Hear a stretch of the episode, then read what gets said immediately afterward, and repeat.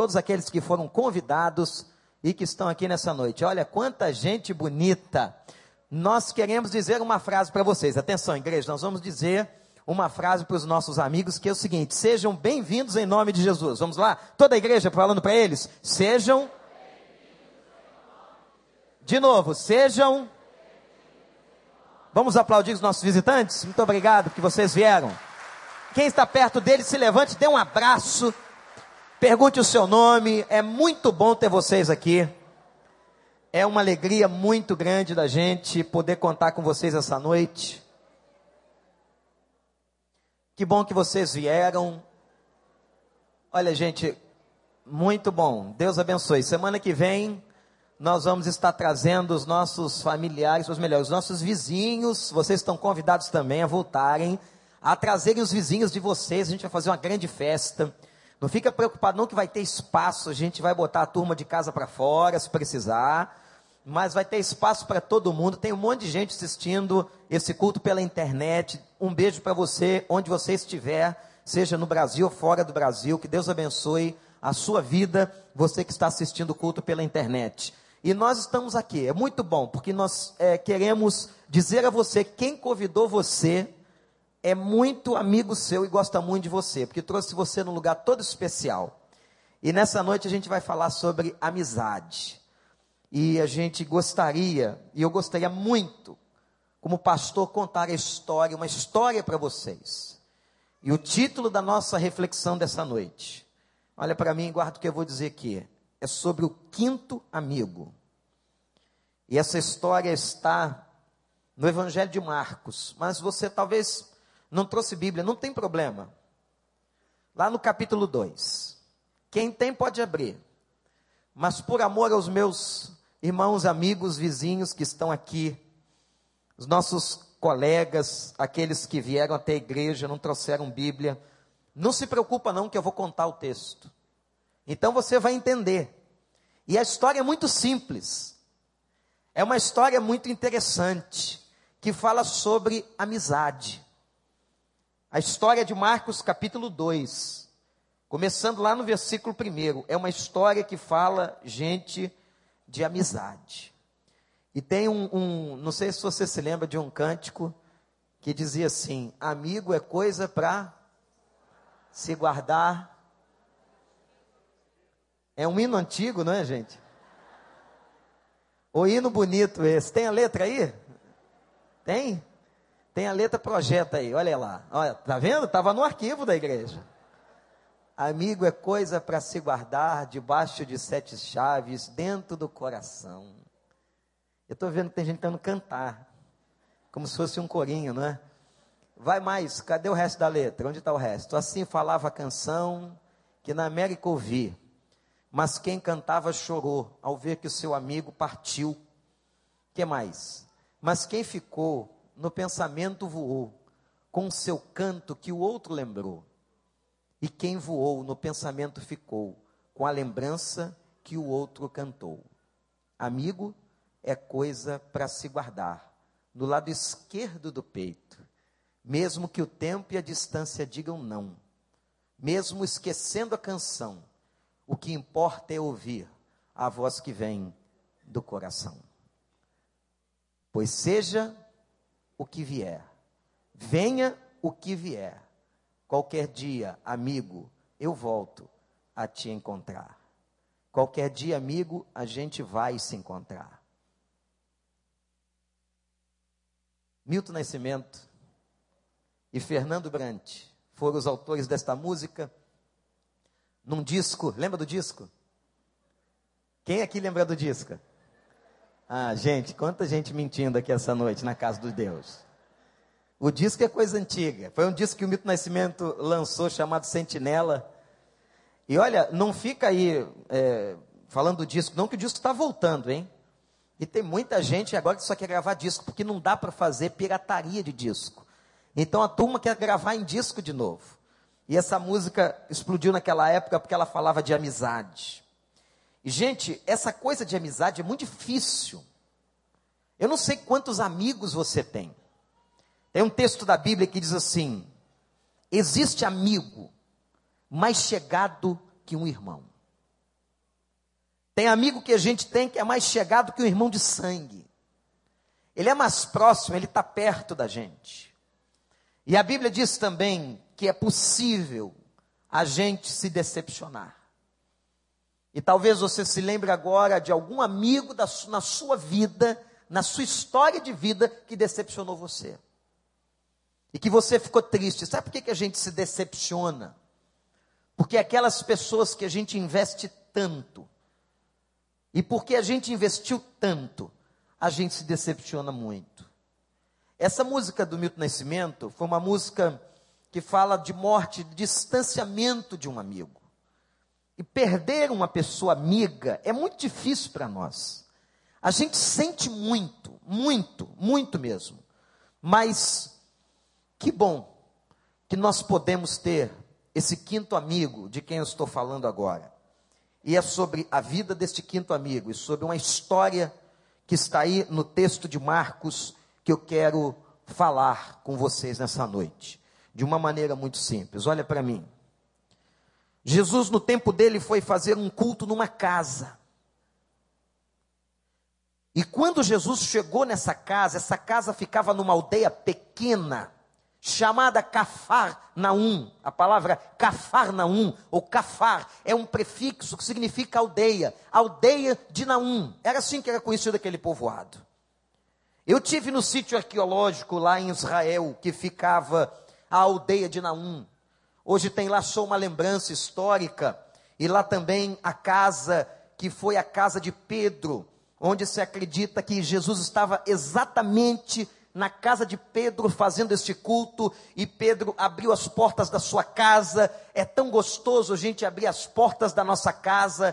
Quem tem grupo de comunhão na sua casa sabe disso. A gente abrir a porta da casa, receber os nossos amigos, as pessoas que a gente ama, e eles chegam e a gente compartilha a vida, a gente ora junto. É uma reunião gostosa, é aquele tipo de reunião saudável, abençoadora, que você sai dizendo o seguinte: eu quero voltar, e a gente fica a semana toda esperando o outro dia chegar, o dia da reunião, para nós então estarmos de novo lá na casa, para podermos encontrar os nossos amigos, encontrar Jesus e termos aquela reunião onde a gente ora e a gente aprende a palavra de Deus. Jesus estava numa casa dessa, naquela aldeia, e de repente aconteceu um negócio muito estranho, muito estranho. Ele escutou um barulho no teto porque a casa estava cheia de gente. Não tinha mais lugar, pessoal. Pensem nisso. Olha para mim, guarda isso que eu estou dizendo para você. Não tinha mais lugar, não tinha porta como entrar. A casa não devia ser tão grande. Jesus sempre atraiu muita gente. O nome de Jesus sempre atraiu muita gente. O que Jesus fazia atraía muita gente. Ele era um homem inteligente, ele era um homem capaz, ele era um homem competente, mas havia algo de sobrenatural sobre a vida de Jesus. Havia algo muito especial sobre a vida de Jesus, porque Jesus não era apenas um homem sábio, um homem inteligente, um homem com uma boa palavra. Não, Jesus era um homem muito capaz espiritualmente e ele começou a curar pessoas, ele começou a falar coisas profundas que mexiam no coração das pessoas, ele começou a dar conselhos, ele começou a trazer graça na vida das pessoas, porque ele não era um homem comum. Jesus, para nós, ele não é um filósofo, ele não é apenas um homem de boas palavras. Jesus, para nós, é o Filho do Deus vivo, o Deus que criou este mundo. Este mundo foi criado por ele e ele mandou seu Filho, dizendo para a humanidade assim: Eu amo vocês, eu quero o bem de vocês, eu não quero que vocês vivam na perdição, e eu mando meu Filho para levar uma mensagem para o coração de vocês. E esse Jesus foi na casa, nessa casa onde ele fez esse culto, a casa lotada, e o barulho começou a aparecer no teto da casa. Obviamente não havia laje, não era uma casa com telhado estruturado como esse, era uma casa muito mais simples, onde a estrutura da casa era muito mais simples, até porque naquela região do mundo não caem grandes é, tempestades que arrastam tudo, não passam furacões em tornados. E aquela casa era muito mais simples, era uma casa construída há mais de dois mil anos atrás, e ele começa a perceber que alguém começa a mexer no telhado. e alguém começa a mexer no telhado, gente, para surpresa de Jesus, com certeza, e das pessoas que estavam na casa, ele começa a olhar para cima, devia estar caindo farelo, algum pó do teto, alguma coisa, e abre um buraco no telhado da casa do cara. E de repente eles introduzem uma maca pelo telhado. Você já imaginou uma coisa dessa? Uma maca, uma cama entrando pelo telhado da sua casa. É uma experiência incrível alguma coisa cair de dentro da sua casa. Eu e meu irmão, quando a gente era pequenininho, meu irmão cresceu, eu permaneci desse tamanho, mas a gente aprontava muito naquela região onde a gente morava, e o meu irmão foi pegar uma pipa no telhado de uma casa, e ele caiu dentro da casa do homem, a casa não tinha forração de laje, ele vazou pelo telhado de amianto, e o homem estava vendo televisão na casa, e cai aquele garoto no meio da casa, em cima da mesa de centro da sala. Você imagina? Foi uma bênção impressionante lá em casa. Meu irmão tomou uma coça. Conhece a coça? Lembra da coça? Meu irmão tomou uma coça inesquecível. Mas aquele cara que estava entrando pelo telhado, ele estava entrando no telhado deitado, gente. Tinham outros caras com ele, não sei que jeito deram, não me perguntem. Os engenheiros que estão aqui, a turma que está aí prestando atenção, não me perguntem como é que foi aquela operação de levar um cara deitado numa maca para dentro de uma sala. Eu sei que eles conseguiram, eu não sei de que maneira, introduzir uma cama pelo telhado estava deitado nela um homem paralítico. Fazia muitos anos aquele homem sofrendo em cima da cama e chegou no meio da sala. E quando Jesus olha aquela cena, impressiona-se com aquela cena, com certeza. E a primeira coisa que chama a atenção de Jesus, que vai fazer Jesus pronunciar a primeira palavra, foi a fé daqueles quatro amigos. O texto diz que haviam quatro homens, amigos daquele paralítico, que quando souberam que Jesus estava na casa em Cafarnaum, pegaram seu amigo e o levaram até a presença de Jesus. Gente, que amizade. Amizade que a gente não vê mais hoje. Como é difícil encontrar uma pessoa verdadeiramente amiga. Porque amigo que é amigo investe tempo Amigo que é amigo se doa, doa de si para o outro. Amigo que é amigo renuncia. O que, que é renunciar? É abrir mão de coisas que eu amo, que eu gosto, que eu quero, em prol de um amigo, de fazer um amigo feliz. Como é difícil encontrar um amigo. E como é difícil encontrar um amigo que tem essa disposição. Eu imagino que aqueles caras tinham todas as desculpas do mundo para dar. Por exemplo, aí esse homem já foi em todos os médicos, o nosso companheiro aqui já foi em todos os médicos. Para que que nós vamos incomodar Jesus Cristo? Ele já tomou todo tipo de medicação, ele já está acostumado, é uma dificuldade, a gente não tem como entrar nessa casa, essa casa está muito cheia, não tem como a gente entrar nessa casa com esta cama, vamos voltar. Não foi nada disso que eles fizeram. E por que, que Jesus vai enaltecer a fé daqueles quatro amigos? Porque a fé que eles tinham, essa confiança, o que eles tinham na verdade, gente, era uma confiança de que Jesus podia resolver o problema. Eles creram nisso.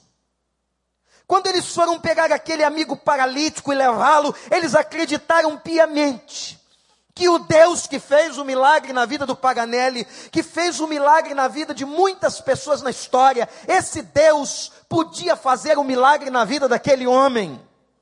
Eles creram nisso. E essa fé, essa confiança impressionou a Jesus. E aquela confiança e aquela fé foi demonstrada quando aqueles homens sentiram a compaixão. O que é compaixão? Vejam como a compaixão, uma característica tão importante da amizade, é tão difícil de ser vista hoje. Porque a palavra e a ideia de compaixão é eu me compadecer do outro. É eu sentir a dor que o outro está sentindo. Você tem um amigo assim? É daqueles amigos que às vezes não falam nada com a gente, mas estão ali na hora certa. Colocam a mão no nosso ombro na hora certa. Eles tocam na gente ou falam com a gente no momento certo. A compaixão, a identificação com a dor. E a fé desses caras era uma fé de compaixão. Eles se identificaram com aquele homem de uma tal maneira, como se eles estivessem dizendo assim: a dor da paralisia que ele está sentindo é a minha dor. E eles cooperaram entre si, cada um pegou de um lado da maca.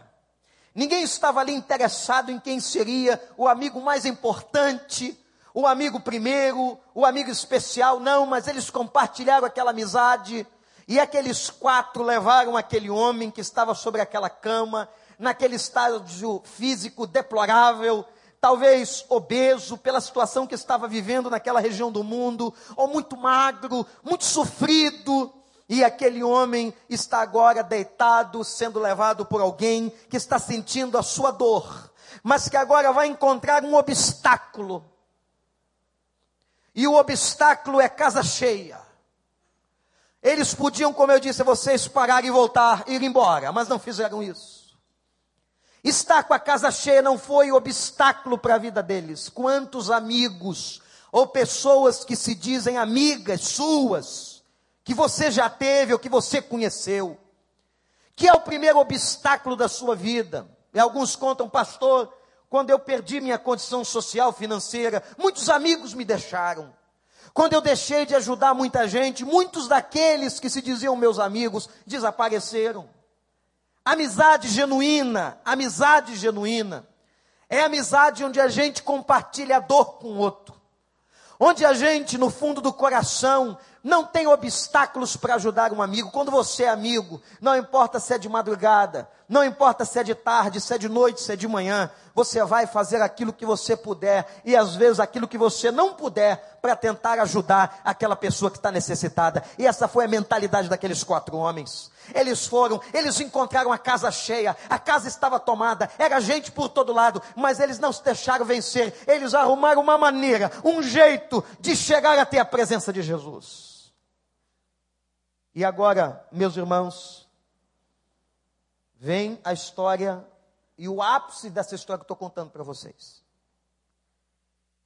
Aquele homem tinha quatro amigos, mas lhe faltava o amigo mais importante o amigo mais especial que uma pessoa pode ter na vida. Porque é um amigo que não mente para nós. É um amigo que não nos decepciona. É possível que essa noite aqui você esteja se lembrando de pessoas que se decepcionaram com você ou você com elas. A decepção faz parte das relações humanas. A decepção faz parte da nossa história, da nossa vida. Todos nós que estamos aqui um dia choramos por causa de uma decepção nos nossos relacionamentos. E não precisam ser amorosos, não, estou falando de amizade. De gente que você investiu tempo, que você investiu a sua vida, que você doou seu coração. Mas eu quero que você saia daqui com uma verdade. O homem, nós seres humanos, nós somos falhos. Eu quero dizer a você que não só alguém nos decepcionou, mas que na vida da gente, a gente também já decepcionou alguém. Nós temos que ter a verdade e a consciência de que nós não somos perfeitos, de que nós um dia também cometemos falhas com a vida de outras pessoas de que pessoas também choraram por causa do nosso comportamento, da nossa forma de pensar, da nossa forma de agir, da forma rude como nós a, a tratamos algumas pessoas, da palavra mais ríspida, daquela forma indelicada que nós conduzimos alguma coisa, nós também decepcionamos a vida de alguém. Mas o fato é que Jesus estava ali diante dele, era o amigo que lhe faltava era o quinto amigo, o amigo que ele ainda não havia experimentado, o amigo que ele ainda não tinha tido uma experiência pessoal de vida. Porque uma coisa, olha para mim o que eu vou dizer para você: uma coisa é você vir à igreja, uma coisa é você ter uma religião. Uma religião institucionalizada, ser batista, ser católico ou qualquer outra coisa. Mas a diferença e o âmago de toda a realidade humana é quando a pessoa tem uma experiência pessoal com Jesus. Aquele homem já devia ter ouvido falar muito sobre Jesus. Os seus amigos tinham lhe falado sobre Jesus. Certamente falaram para ele: Nós vamos levar você até aquela casa lá em Cafarnaum, onde Jesus está. Nós queremos apresentar Jesus a você. Mas agora ele está pessoalmente diante de Jesus, numa experiência singular, particular, sozinho. Ele, Jesus, ele na sua paralisia, ele no seu sofrimento e os seus quatro amigos ladeando aquela cama. E agora? Agora Jesus se volta, é para ele. E engraçado que tinha umas pessoas na casa que estavam muito indignadas com aquele momento. A casa está cheia, alguém entra pelo telhado.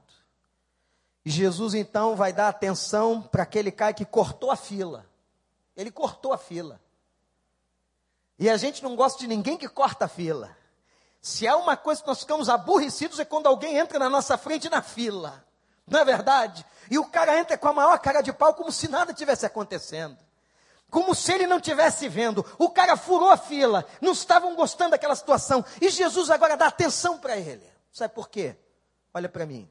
Porque Jesus sempre dá atenção à necessidade das pessoas. Amém? Você acredita nisso? Você crê nisso? Ele dá atenção. Quando ele vê uma pessoa caída, na pior, quando ele vê uma pessoa machucada, quando ele vê uma pessoa com o coração sangrando, quando ele vê uma pessoa que foi pisada pela vida, quando ele vê uma pessoa sofrida lá na sua alma, no seu coração, que Jesus ele não vê só a aparência, ele não viu apenas que aquele era um paralítico que tinha quatro amigos. Não, ele olhou o coração daquele homem, ele foi no âmago daquele homem, ele foi na alma daquele homem. E eu quero dizer a você você que entrou aqui nessa noite, que Jesus está olhando muito para você, mas não para a tua aparência, Ele está olhando para dentro do teu coração e das feridas da tua alma. E Ele sabe o quanto você está chorando. Eu quero dizer uma coisa para você: não pensa que o teu amigo que trouxe você contou tua vida para o pastor. Ninguém me contou nada sobre você.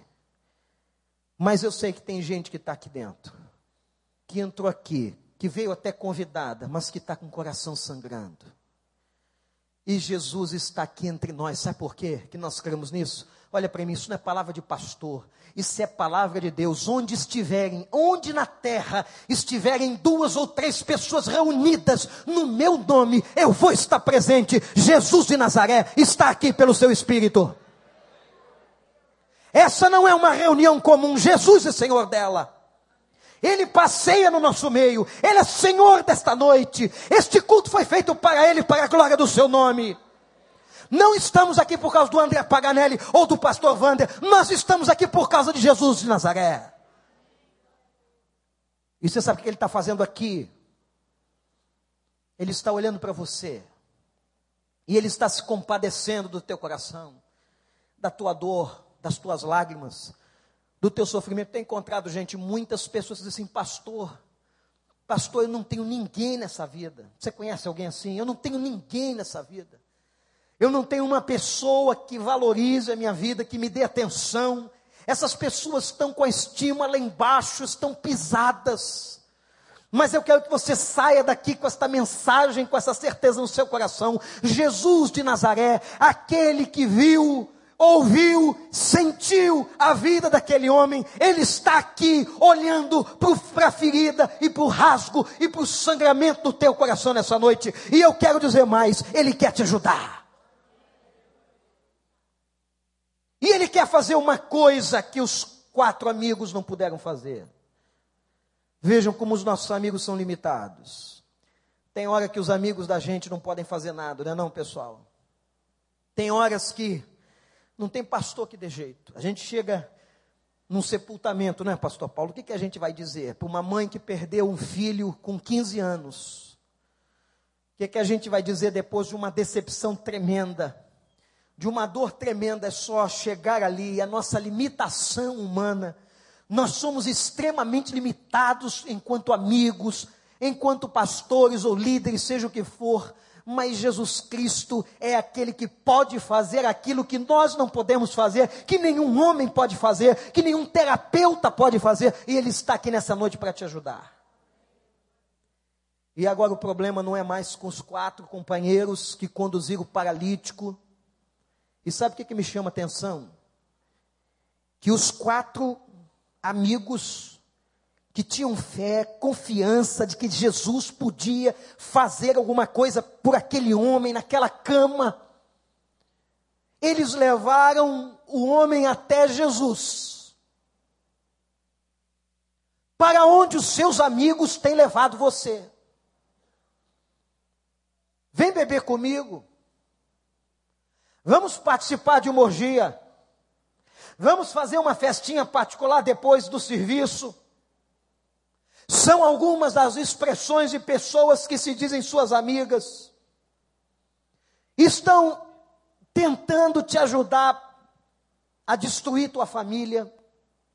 Estão tentando fazer com que você destrua tua própria saúde. Caia no alcoolismo, te oferecem drogas. Alguém ofereceu droga para você, André. Alguém ofereceu droga para o teu filho.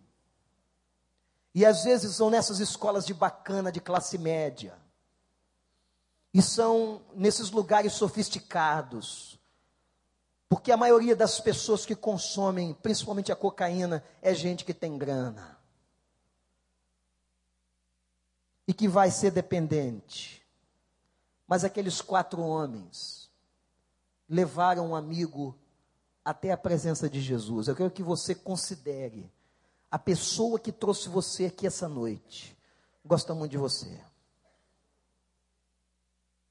E agora está agora aquele cara deitado na cama. E Jesus vai olhar para ele e dizer assim: Teus pecados estão perdoados. Interessante que Jesus não fala da paralisia dele. E a turma que estava na casa, que já não tinha gostado que o cara furou a fila, o cara entrou pelo telhado, começou a resmungar. E dizer que história é essa desse Cristo, esse tal de Jesus de Nazaré que nós ouvimos aqui, que nós estamos ouvindo aqui nessa casa, que história é essa desse cara está perdoando o pecado de pessoas? E sabe o que a Bíblia diz? Que Jesus, na sua capacidade de ver além do que nós vemos, ele escutou Cuidado que Jesus escuta o que você não pensa que ele possa escutar. E ele escutou, e ele disse: Por que, que vocês estão reclamando? Seria mais fácil dizer para este homem: Levanta, você está curado, ou perdoados são os teus pecados. E ele diz assim: Por quê? Eu, o filho do homem, o filho de Deus, eu tenho poder para perdoar o pecado da vida das pessoas. E a verdade, e eu quero que você saia daqui com o que eu vou dizer agora, é que todo sofrimento humano está ligado a pecado. Toda dor do ser humano, seja física, seja emocional ou seja espiritual, está ligada a pecado, a desobediência, a maldade do coração da gente. E não adianta você dizer assim, mas pastor, sou tão bonzinho. Nenhum de nós é bonzinho. Todos nós temos as nossas fragilidades, as nossas maldades, as nossas inclinações. E Jesus sabia, ele não revela quais eram os pecados daquele homem, mas ele diz: os seus pecados estão perdoados. Você creu. E como é que a fé desse cara apareceu? Quando ele permitiu ser levado quando ele permitiu que alguém o levasse até Jesus, como você fez nessa noite. Você permitiu. Porque aquele homem era paralítico, mas não era louco. Ele podia ter dito para os quatro: vocês não vão me levar, eu não vou, eu não saio daqui, eu não me movimento, eu não vou para lugar algum. Mas ele consente ele entra na onda, ele crê do mesmo jeito, ele vai, ele se submete a ir pelo telhado na cama. Quem cairia seria ele, quem sofreria seria ele. E agora a fé deste homem paralítico se manifesta. E Jesus olha para ele e diz: Perdoados são os teus pecados. Como é que Jesus, e por que que Jesus estava perdoando o pecado dele? O que que ele fez? Ele creu, olha para mim, no poder transformador de Jesus na vida dele. Ele acreditou que Jesus podia mudar a sua história. Ele confiou que Deus podia trazer-lhe graça, trazer-lhe misericórdia. E Jesus agora está dizendo para ele: Filho, eu quero ser este quinto amigo da sua vida. Eu quero fazer por você o que os quatro não puderam fazer, o que os quatro não têm competência humana para fazer. Eu quero fazer por você algo muito especial. Eu quero transformar a sua vida e eu quero que você agora. Aí Jesus diz assim para ele: tome esta cama que está vencendo e destruindo você há anos, a qual você está amarrado, deitado, você não pode se levantar, você não se movimenta, você não anda, você é prisioneiro, você vai se levantar desta cama e você vai levá-la como troféu nas suas mãos. Eu estou agora curando você. E diz o texto: que o homem que estava sendo vencido pela cama, a vence pelo poder da graça. E ele sai agora com a cama na mão. Louvado seja o nome do Senhor. E ele agora vai circulando por aquela casa e nas ruas de Cafarnaum com a cama na mão. A cama na mão era o símbolo da sua vitória, era a certeza da cura, era a certeza da sua transformação, era a certeza que seus pecados tinham sido perdoados, de que Jesus havia feito um milagre na sua vida. A cama estava na sua mão, Deus havia triunfado na sua existência. Louvado seja o nome do Senhor. E você que entrou aqui hoje, talvez se identifique com esse homem, com esta paralisia. Eu não sei o que está paralisando a tua vida, mas Ele sabe. Eu não sei o que está paralisando o teu coração, paralisando o teu afeto. Tem pessoas aqui que são de uma maneira que não queriam ser, que são rudes onde queriam amar, que não conseguem dar aos filhos o que gostariam de dar, que não conseguem viver dentro de casa o que gostariam de viver. Sabe o que é isso? É paralisia. É paralisia espiritual, como se nós estivéssemos deitados numa cama como se nós estivéssemos paralíticos sobre uma cama. Porque os nossos sofrimentos, as nossas dores, as nossas mazelas psicológicas nos amarram numa cama, nos deixam sofridos nessa cama espiritual. E é como se você estivesse deitado agora, como um paciente. Interessante essa palavra, paciente. E você está ali deitado, como alguém que não pode fazer nada. Você está amarrado pela cama e você agora está amarrado por uma cama espiritual, deitado nela, inerte, mas você hoje à noite está na presença de Jesus que pode curar e libertar a sua vida. E agora a única coisa que você precisa fazer é dizer para ele: Senhor, eu preciso disso. O Senhor sabe o que eu estou vivendo. O Senhor sabe do que eu estou passando, e só o Senhor, nem este meu amigo que me trouxe aqui hoje, nem aquela pessoa mais próxima pode saber todo o meu sofrimento, toda a minha dor. Então você que entrou aqui trazendo no coração alguma paralisia, emocional, espiritual, eu quero dizer a você que você não veio aqui apenas para um culto religioso, mas você veio para esse encontro maravilhoso, onde você não entrou pelo telhado, você passou por essas portas e você está na presença de Jesus. E você precisa dizer para Ele, Pai, eu preciso disso. Eu preciso disso.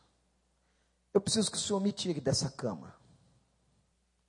Eu estou amarrado nela há muitos anos. Tem gente, olha para mim, que está sofrendo um sofrimento de tantos anos, uma angústia que só você sabe, uma dor, uma inércia. E o convite do Senhor para você essa noite é para que você levante e pegue essa cama na mão. É para que você saia daqui com essa vitória. E eu quero dizer a você que a grande diferença da vida é quando nós convidamos o Senhor para ser o nosso quinto amigo, ou para ser aquele amigo diferente, aquele amigo que ninguém, ninguém pode ser para você.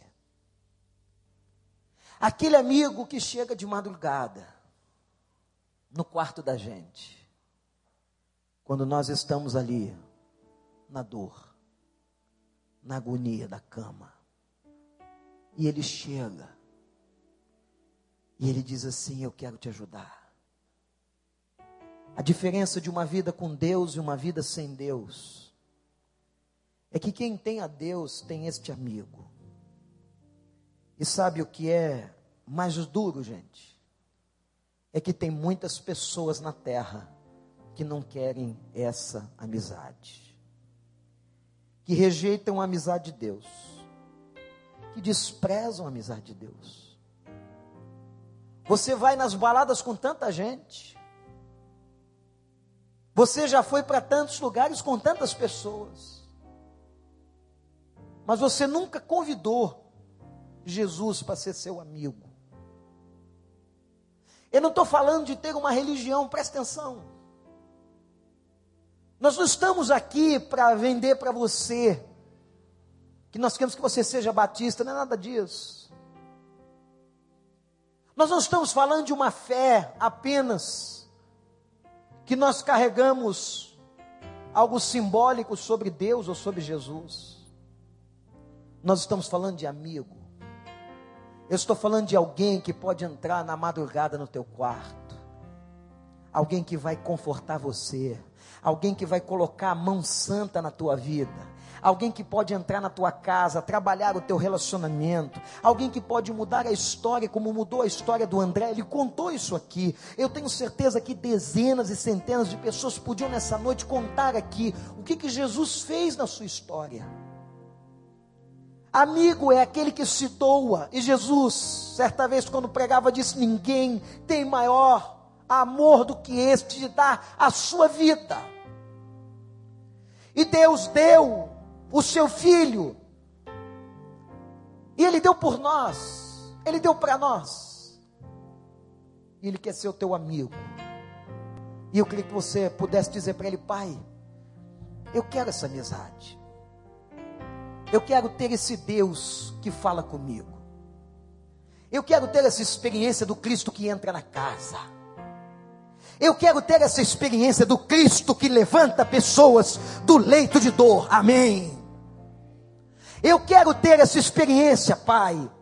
Eu quero ter com esse Cristo que modifica a história. E eu quero sair dessa noite deste templo com a cama na mão, em nome de Jesus. Eu quero sair com a minha cama na mão. Aquilo que tem me vencido será vencido pelo Senhor. Você precisa dizer para Ele: Pai, eu quero. Eu quero orar com você.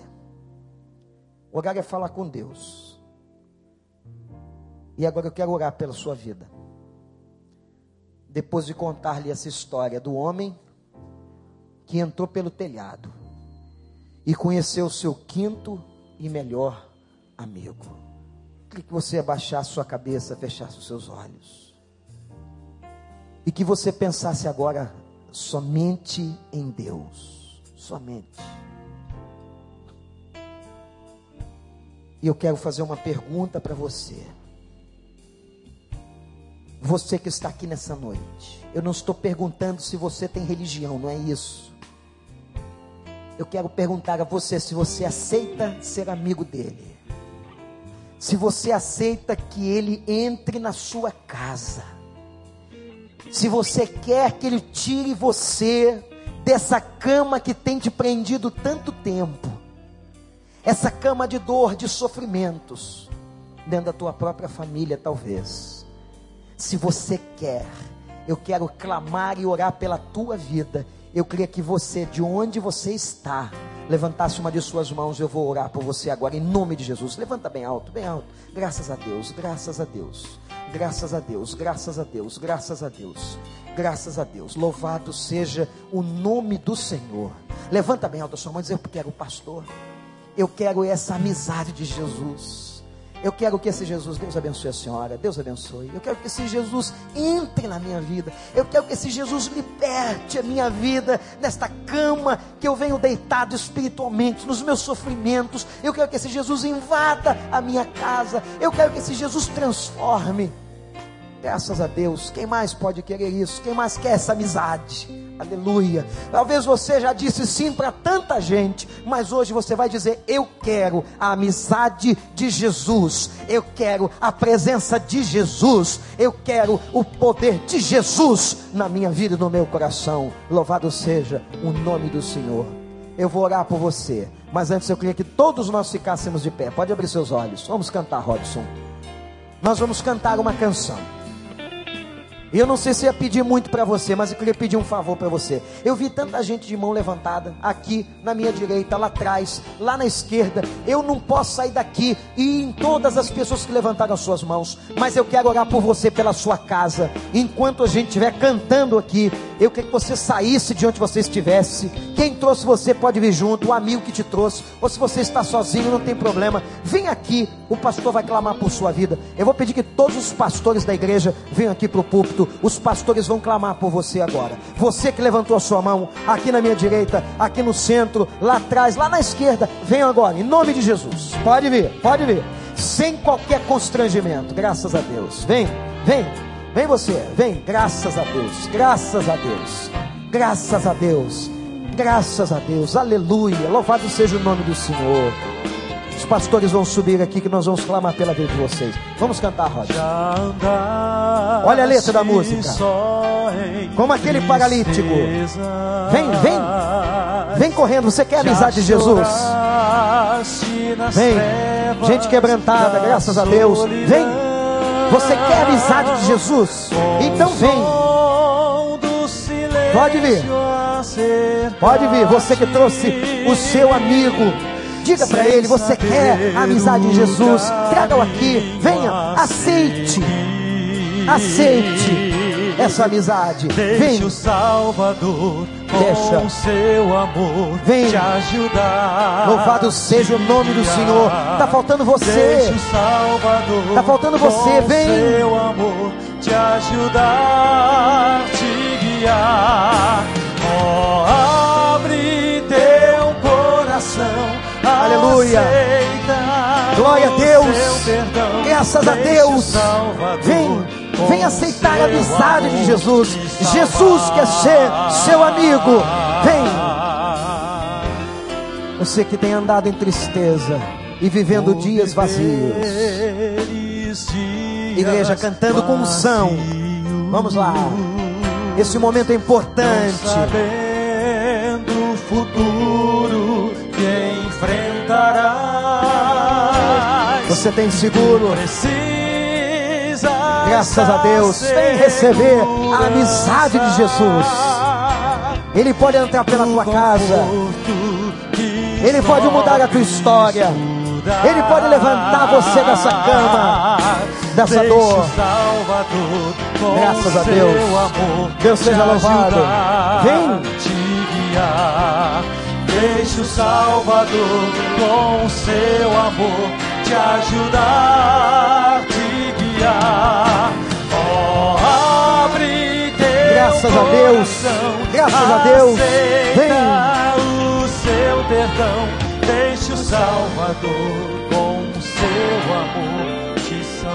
Antes de nós cantarmos a última estrofe, eu quero que você olhe para mim e dizer a você que aqui, na presença de Jesus, você não precisa ter constrangimento.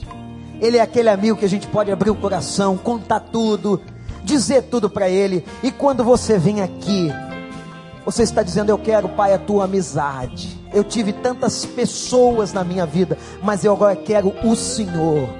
E tem gente aí que está aí ainda em pé no seu lugar, mas eu sei que o coração está batendo mais forte, as pernas estão balançando, porque um dia as minhas ficaram assim. Mas o pastor que estava pregando há mais de 30 anos atrás disse: É com você. Deus ama você. Nós vamos cantar a última estrofe. E você que está se sentindo assim, você quer vir, mas as pernas estão pesadas. Venha, vença, venha carregar esta cama de sofrimento. Vem vencer isso e deixar a amizade de Jesus tomar conta da sua vida. Vamos cantar, igreja, a última música. Vem, sai do seu lugar agora. Vem, em nome de Jesus. Onde você estiver, vem. Está faltando você. Vem. Onde você estiver, venha dizer: Eu quero ser teu amigo, Senhor. Entrega Ele, Deus amanhã. Vem.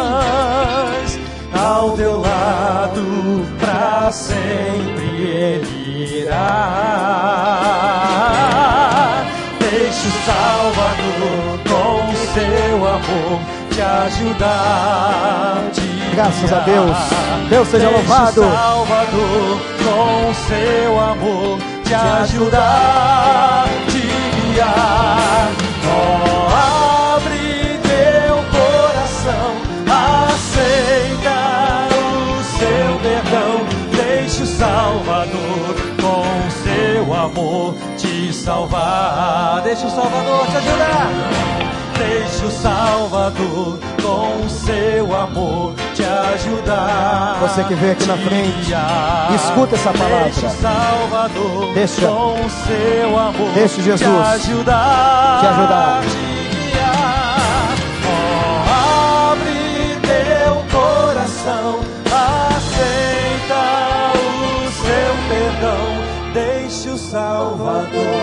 Com seu amor te salvar. Eu vou pedir para os pastores se aproximarem aqui da frente. Eu vou pedir que a igreja estenda a sua mão para cá. Vocês que estão aqui na frente. Tuta vai tocar a primeira estrofe dessa melodia, da forma do hino. E eu queria dizer uma palavra para vocês que vieram aqui. Deus está vendo onde está a tua dor. E Ele vai enxugar dos teus olhos toda lágrima. Ele vai honrar a tua decisão essa noite. E eu tenho certeza que pela fé que você está demonstrando agora, o Senhor Jesus, a partir de hoje, vai ser o teu melhor amigo. Amigo como você nunca teve. Olha para mim. Ele disse assim: Os meus amigos são aqueles que ouvem as minhas palavras. Vocês agora estão se tornando amigos de Deus, amigos do Senhor, e Ele vai acolher vocês, como Ele um dia acolheu minha vida, acolheu Paganelli, acolheu esses pastores. Nós vamos agora clamar pela vida de vocês. Feche os seus olhos. Ó Deus, louvado seja o teu nome por essa noite, Senhor. Louvado seja o teu nome, porque um dia entraste na vida daquele homem. E o Senhor transformou de uma tal maneira que ele se levantou daquela cama depois de tantos anos. Ó Deus, essas pessoas estão aqui dizendo que querem a tua amizade. Eu te suplico, Senhor, que pelo poder da tua palavra o Senhor entre no coração, na vida e na casa delas em nome de Jesus. Que o Senhor as cure. Se existem pessoas enfermas aqui, sejam curadas em nome de Jesus. Pessoas abaladas, pessoas inseguras, pessoas tristes, pessoas com perdas. Ó Deus, consola esses corações e que elas saiam daqui e sintam agora o abraço do teu Santo Espírito, Senhor. Ó Pai, derrama graça, e que através delas as suas casas sejam transformadas, que a vida dos seus familiares sejam transformadas, que haja paz nos lares dessas pessoas, em nome de Jesus. Ó oh Deus, nós clamamos por essas famílias, nós entregamos essas pessoas ao Senhor, elas estão querendo a tua amizade, em nome de Jesus. Amém, amém. Você que veio aqui na frente diz assim: Amém, Senhor.